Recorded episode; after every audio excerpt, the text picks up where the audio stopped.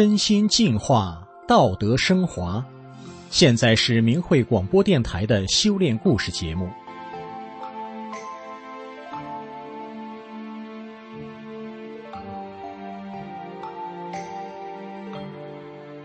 听众朋友，大家好，我是天宇。今天要和您分享的故事是：走过洪灾生死，纽约画家悟新生。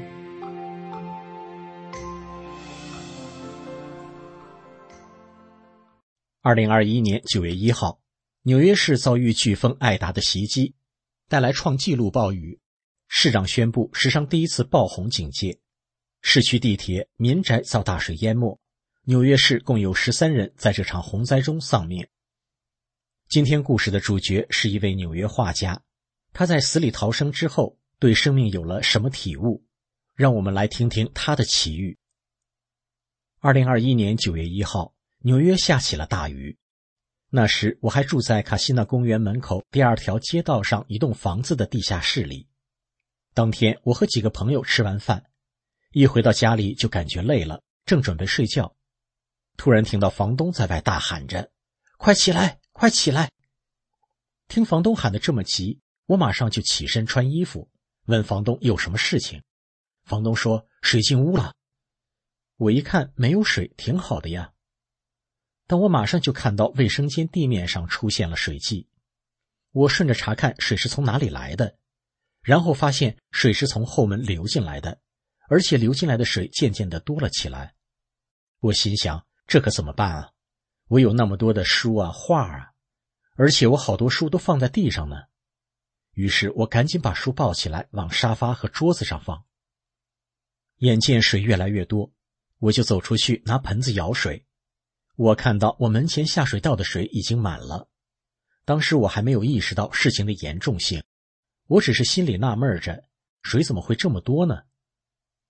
正当我还继续在屋里打理时，突然听见“轰”的一声巨响，我回头一看，水从我屋顶的高度像洪水一样冲了进来。我住在地下室，我家后门被水流打烂了，水流的冲击力道又把我的前门砰的死死关上。我被困在屋里了，我还来不及多想，一秒钟的时间，水就涨到了我的大腿部位了。下一秒，水差不多就淹到了我的肩膀。这时，我唯一能逃生的出口就是前门上方的两块小玻璃窗。我奋力的用手去击打玻璃，但玻璃却是怎么打也纹丝不动。这时，也就三秒的时间，水已经淹到我的头部。当时，我的手已经完全在水里面。已经完全无法出力了。就在我即将灭顶的千钧一发的时刻，我用左手再去打玻璃时，玻璃竟然碎了。屋里的水轰一下就从我的耳边顺着破掉的玻璃流了出去。紧接着，我又用左手打烂了门上面仅有的第二块玻璃，更多的水流了出去。水流的力度非常大，一下水就降到了我的腰部。这时，我赶紧从很小的。破掉的玻璃窗口爬了出去，我的手因此被玻璃扎了很深的口子，后来总共缝了四十七针。逃到外面后，我一看房东家一楼的门口全部都被淹没了，所有停在马路边的汽车也都没顶了，而我居住的地下室现在也已经全部都在水下面了。我是在最后一瞬间逃出来的，当时我出了很多血，身体非常的虚弱。到了第三天，等水都退了，我赶紧回到我毁坏殆尽的住所，因为我心里一直挂念着一纸箱的书。那一纸箱的书是法轮大法师傅的所有讲法，我把它们放在从天梯书店买来的纸箱子里。当我走到地下室，里面是一片狼藉，宛如废墟。在一堆破败中，我终于找到了这个箱子。这是一个纸箱子，而且箱顶没有封住。当我打开箱子，神奇的事发生在我眼前，一整纸箱的书不仅滴水未进，还干干净净、崭新的在我眼前。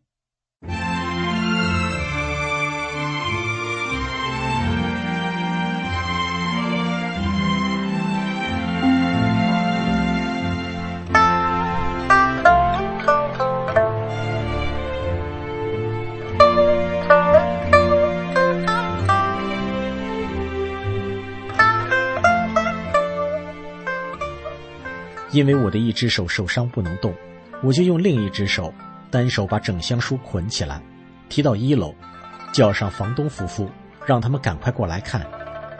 房东夫妇两口子看了以后，他们惊叹不已地说：“这完好的一纸箱的法文大法书籍，真的是神迹呀！”对我来说，这次逃生经历和这个箱子是一个巨大的礼物。这次的大水灾。我的许多画作、大量的作品都被毁掉了，几百册书也都被毁掉了。我的朋友们来看望我的时候都说：“哎呀，这么多的作品都被毁了，这么多的心血都被毁了。”大家都很心疼我。我说：“不要心疼。”经历了这次生死大难，我反而感到一种喜乐，因为我有了内心的收获。现在大家看见的我的这个生命，它已经是不同的了。我的房东是老美国人了，他们一辈子都没有见过这样的事情，这是纽约第一次遇到这么严重的洪水。我们的附近有一家三口都被淹死了，并且听说也是艺术家。我回想着整个过程的一些惊险环节。房东家车库的整个围墙全部被洪水摧毁了，那整片围墙都是由很大的石砖砌起来的，又大又厚。如果房东夫妇不是早了一两分钟离开那里，他们可能会被那堵墙砸死。可见那水的力道之大。而我住的地方，后门是挨着房东的车库，车库的门口是一个上坡，洪水积存在那里，力度积存到一定程度就破门而入，无坚不摧了。所以水进来的一瞬间，我的后门整个被打烂了。而在那个生死瞬间的过程中。我的内心都在不断的念着“真善人好，法轮大法好”。这个念头对我而言是非常自然的，在我心里不断的油然而出。我也知道，最后一刻，当玻璃破碎时，是大法师傅护佑的结果，因为那时我的手是无力的，因此在那一刹那间，我的内心就发现了，一切都是无需执着。现在。我没有任何形式来表达我内心的感谢，我唯一的表达就是希望我自己的心能够干净一点，再干净一点，越来越干净。因为，在那一瞬间，我体会到只有大法是唯一的真实，能在大法中修炼，不断的纯净自己，才是最值得我珍惜的事。